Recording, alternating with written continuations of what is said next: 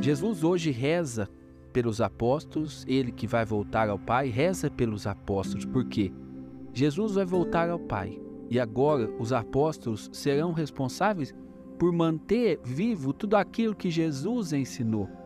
Jesus é Deus, não precisa de nada nem de ninguém, mas por amor ele quis precisar desses apóstolos para manter a sua palavra e os seus ensinamentos vivos ao escolher os apóstolos de Jesus, ao Jesus, quando escolhe os apóstolos, escolhe ali aqueles homens, aquelas mulheres que seriam responsáveis por transmitir tudo aquilo que ele ensinou.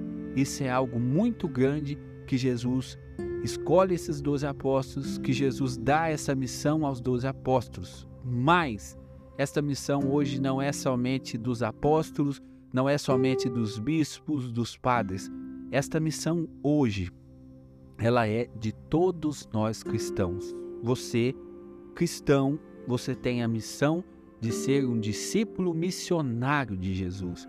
Nós precisamos levar a palavra de Jesus a todos os lugares aonde nós estivermos. Nós precisamos ser testemunhas vivas do Senhor. Isso, gente, nesse tempo que nós vivemos, isso é uma coisa urgente. Não pense você que o chamado ao discipulado, quando você ouve, vamos ser discípulos de Jesus. Esse chamado não significa você vender tudo e começar a pregar agora sobre Jesus.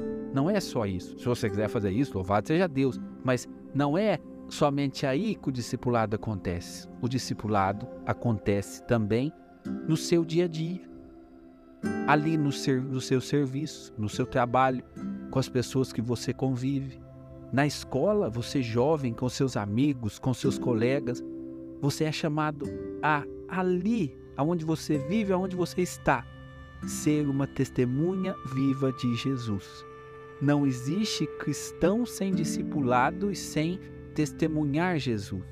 Isso, gente, é uma exigência própria do cristianismo. O cristianismo nasceu assim. Você imagina se os apóstolos ficassem quietos, eles teriam negado o chamado de Jesus e nós não receberíamos a fé. Então, Deus confiou a você pessoas que estão no seu caminho e você é chamado a anunciar o Cristo para estas pessoas. Ah, mas eu vou pregar para essas pessoas. Meu irmão, o anúncio de Jesus, ele acontece pela pregação, mas ele também acontece pela vida, pela vivência. As pessoas que conviveram com os santos, elas relatavam assim que quando o santo chegava no lugar, aquele lugar se transformava. Porque o santo não é uma pessoa que fala de Deus, é uma pessoa que vive para Deus. E esta vivência como que transborda na vida daquele santo. E nós precisamos copiar esses santos. Os santos, eles são os nossos exemplos. Então, nós precisamos, gente, ir crescendo na amizade com Jesus, nos tornando amigo de Jesus, lutando para romper com o pecado, lutando para buscar a vontade de Deus para nós. Nós precisamos viver assim para que a gente possa viver como que esta este ser, presença de Jesus aonde nós estivermos. O que, por exemplo, é essencial para o missionário? Por exemplo, a gente vive muitas paróquias e lugares do Brasil as santas missões populares.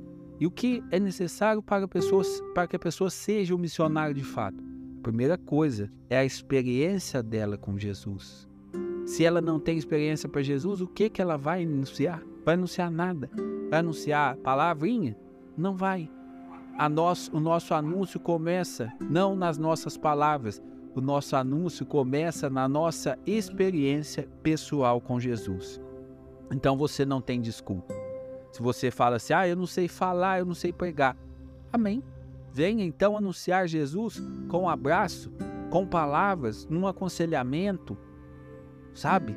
Venha anunciar Jesus em uma visita a um enfermo, onde você leva ali uma palavra que conforta, que dá esperança. Pronto, você está anunciando Jesus. A palavra de Jesus leva conforto, a palavra de Jesus leva esperança. Agora, isso será possível se nós, como os apóstolos fizeram aqui, tiver essa experiência com Jesus. O discipulado parte da experiência com o Senhor. Experiência pessoal, na vida de oração, na vida sacramental. Aí, uma vez que eu vivo essa experiência, eu tenho condição de anunciar o Cristo, principalmente no meu jeito de viver, na minha vivência pessoal e diária. Bem-aventurados serão aqueles que anunciam Jesus com a sua vida, no seu trabalho, na luta diária. Bem-aventurado será você, meu irmão, se você conseguir viver esta dimensão do discipulado cristão, anunciar Jesus aonde você estiver. Você é um chamado de Deus. Esse é um chamado de Deus para você. Em nome do Pai, do Filho e do Espírito Santo. Amém.